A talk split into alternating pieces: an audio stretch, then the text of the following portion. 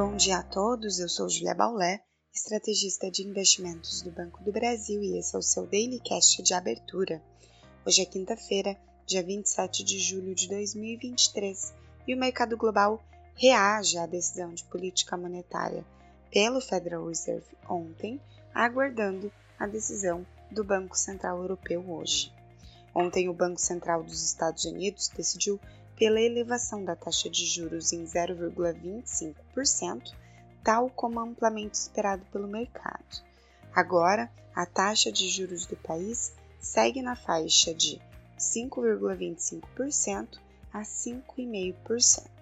As interpretações do comunicado e especialmente da fala do presidente da instituição foram mistas.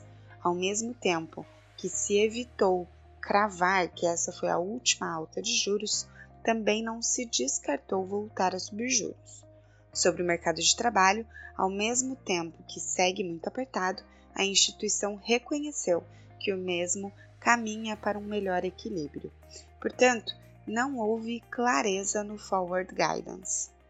Para hoje, a agenda segue bastante robusta. Teremos a decisão de política monetária pelo Banco Central Europeu a expectativa é de elevação dos juros em 0,25%, com a indicação de nova alta antes do encerramento do ciclo de aperto.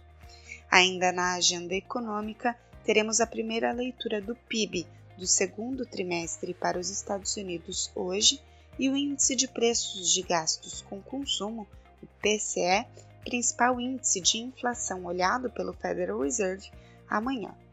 Os mercados devem repercutir tais resultados, já que o Banco Central não se comprometeu em relação aos seus próximos passos e condicionou suas decisões a novos dados de inflação e atividade.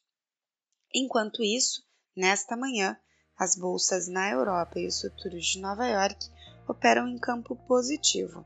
Destaque para o avanço de mais de 7% nas ações da Meta, no pré-mercado. Sobre o pregão de ontem no Brasil, o Ibovespa avançou mais do que as bolsas americanas após a Fitch Ratings elevar o rating Brasil de BB- para BB, com perspectiva estável. A bolsa subiu 0,45% aos 122.560 pontos e o dólar caiu para R$ 4,72, nova mínima do ano. Na curva de juros, o movimento de apetite a risco reforçou ainda mais a aposta de redução da Selic em 0,5% em agosto. A curva indica essa como a aposta majoritária, 75% de chance de queda de 0,5% e 25% das apostas em uma queda menor, de 0,25%. Para hoje, teremos os dados do CAGED e o resultado primário do governo central em junho. Na agenda corporativa, destaque para a divulgação do balanço da Vale e Intel.